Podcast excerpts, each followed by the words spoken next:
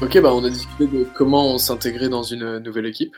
Euh, ce qui peut être intéressant aussi, c'est de parler un petit peu de comment on peut gagner la confiance de l'équipe. Alors, pour citer un de mes grands maîtres de pensée, ça dépend des cas. La confiance d'équipe, c'est, ça va dépendre vraiment des individus qu'on a en, face de soi. Il faut qu'ils en acquièrent. Tu vas avoir des gens qui, par nature, un peu comme moi, qui vont donner leur euh, confiance directement et d'autres qui vont, euh, qui vont nécessiter des preuves pour, être un peu conquis. J'ai une astuce qui vient de mon profil. C'est ce que j'ai constaté au fur et à mesure des années.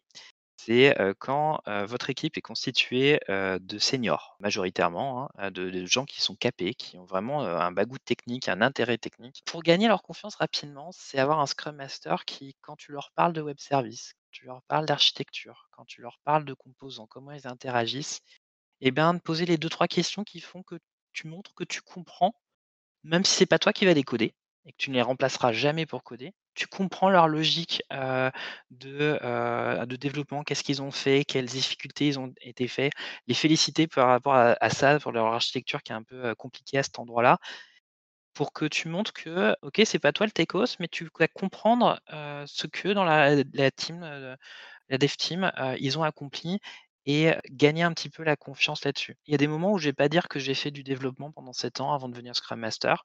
Par contre, là, dernièrement, quand j'ai intégré une équipe où il y avait beaucoup des profils assez seniors, j'ai commencé par dire que je venais de la technique, parce que du coup, tu gagnes un, petit bonus de départ. Et dans ce cas, il faut venir de la technique pour pouvoir dire ça. J'ai dit que c'était mon petit bonus de mon profil. bah ouais, non, c'est bien. Alors, c'était dans mon boulot précédent. J'avais un moment euh, été dans un département où, pour m'intégrer, c'était pareil, c'était des profils assez seniors. Et, euh, et en fait, j'étais super curieuse de comprendre comment ça fonctionnait et rentrer pas mal dans les détails de ce qu'ils faisaient. Et ça avait pas mal marché aussi. Et en fait, c'est accorder du temps aux gens. J'ai l'impression que ça aide beaucoup pour gagner la confiance. On, on prend le temps et on montre aux gens qu'on a le temps de discuter avec eux. Et on on apprend un peu à se connaître. Et euh, même là, en tant que de confinement, euh, j'ai déjà eu trois personnes qui sont arrivées dans notre équipe et qui, du coup, on est tous à distance tout le temps, donc on s'est jamais vus. Et en fait, euh, j'hésite pas à, les appeler au bout d'une semaine pour savoir comment ça se passe. Et en fait, la discussion va assez vite parce que ils ont tout ce qu'il leur faut pour travailler. Et du coup, je prends euh, les 55 restantes, minutes restantes de, la réunion pour, pour parler de la vie, du beau temps, tout, pour apprendre à se connaître un peu. Parce que à distance, c'est un peu plus compliqué. Et en fait, en se connaissant un peu, j'ai l'impression qu'on accorde un peu notre, confiance.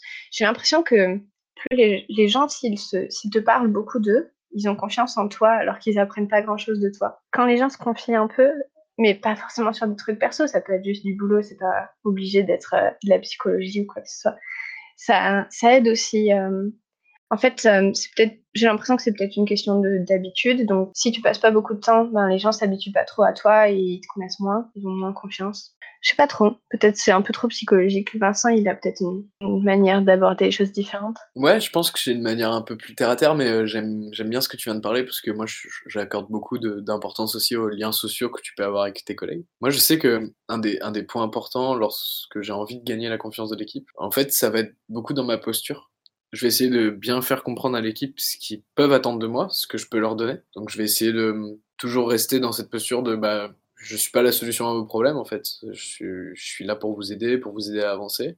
Je fais partie de l'équipe, donc il y a aussi cette notion d'appartenance à l'équipe qui est importante. Et c'est vrai que du coup, je vais essayer de, en fait, rapidement avoir des petites victoires euh, identifier un petit problème, le régler, leur montrer que, que, je peux être actif sur les sujets facilement et en fait essayer de montrer par euh, ce que je fais que bah, je peux apporter à l'équipe. J'essaie aussi de poser beaucoup de questions parce qu'en fait par les questions que je pose du coup bah il y a pas mal de gens qui peuvent qui peuvent réfléchir, qui peuvent se dire ah tiens il, m'aide à prendre du recul, c'est cool. Donc en fait moi je vais pour gagner la confiance de l'équipe, je vais beaucoup travailler sur la posture que je vais avoir parce que je pense que ça influence énormément du coup après comment comment l'équipe te voit et elle va pouvoir aussi mesurer un petit peu que bah oui, euh, tu fais avancer les choses et tu fais avancer l'équipe. Euh, c'est vrai que c'est le point que j'aborde moi. La posture, pour moi, c'était pas forcément tes actions, c'était un peu la manière dont toi tu te places par rapport à l'équipe. Est-ce que tu peux détailler un peu plus? Il y a un peu des deux. Dans la posture, déjà, euh, je vais essayer de, ouais, de beaucoup de challenger, poser des questions, ne pas apporter de solutions, ne pas imposer de solutions.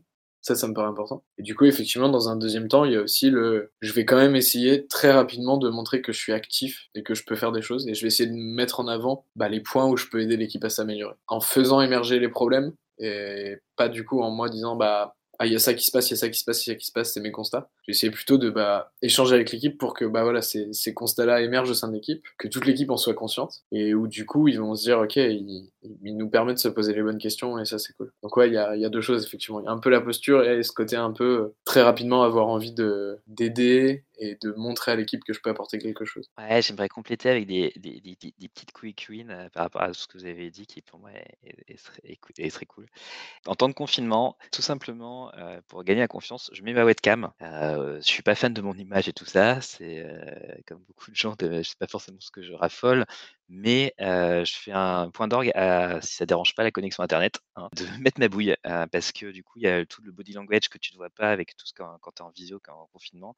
Et ben, les personnes qui vont être enfermées chez elles, qui vont pas voir grand monde, et ben, si elles voient pas tes petites mimiques, ton petit sourire, ton petit smile, bah, eux, ça va, ils vont être moins faciles pour s'adapter à toi et te faire confiance. Même si eux, ils vont pas au final mettre leur webcam et tout ça, bah, moi, j'ai quand même la mettre. Et pas faire un mode en mode jugement. Ah, t'as pas mis ta webcam? Non, moi, je te montre, je fais ça. Par rapport à la posture, il y, a, vraiment, selon le contexte, comment le Scrum Master a été, placé.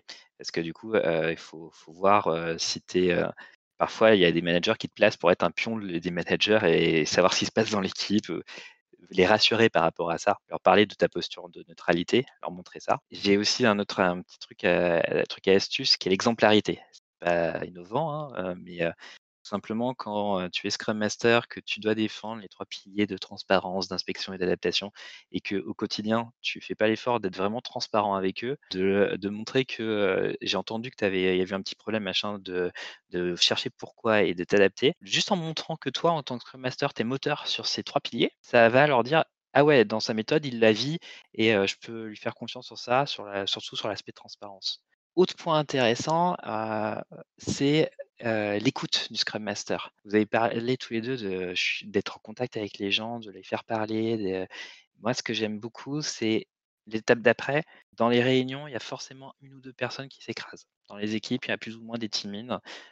et du coup, c'est être là aussi pour gagner la confiance de ces personnes-là, pour essayer de remettre en avant un petit peu leur avis et que sentir que leur avis, grâce à ton intervention, va être un peu plus écouté pour qu'on revienne plus dans une vraie réflexion d'équipe et pas juste des plus grosses gueules. Ouais, c'est un très bon point, ça, Sébastien. Je suis entièrement aligné avec ce que disait Sébastien et, Vincent aussi. Euh, pour rebondir sur ce que tu disais, Vincent, euh, de euh, rapidement montrer que tu es efficace. Alors, j'ai une des choses que je me suis dit pour la prochaine mission, c'est que au, début, on a, on, on essaie peut-être pas de révolutionner tout, mais on a plein d'idées. Et, euh, et aussi, euh, les gens vont me dire, ah, il faudrait travailler là-dessus, là-dessus, là-dessus. Je m'étais dit, pour l'avenir, je vais peut-être pas dire tout de suite, pas s'engager ou faire croire qu'on va travailler sur tous ces points. Essayer de limiter un peu pour après assumer et réussir à, à, les faire tous, parce que parfois, on voit pas encore les blocages qu'il y a derrière certains. Peut-être identifier deux, trois trucs les faire et puis après continuer pour, euh, pour ne pas tenir des promesses ou donner l'impression de faire des promesses rapidement et, de ne pas réussir à tout faire d'un coup parce que c'est impossible. J'ai l'impression que tu nous fais une super transition pour euh, la question d'après, c'est cool.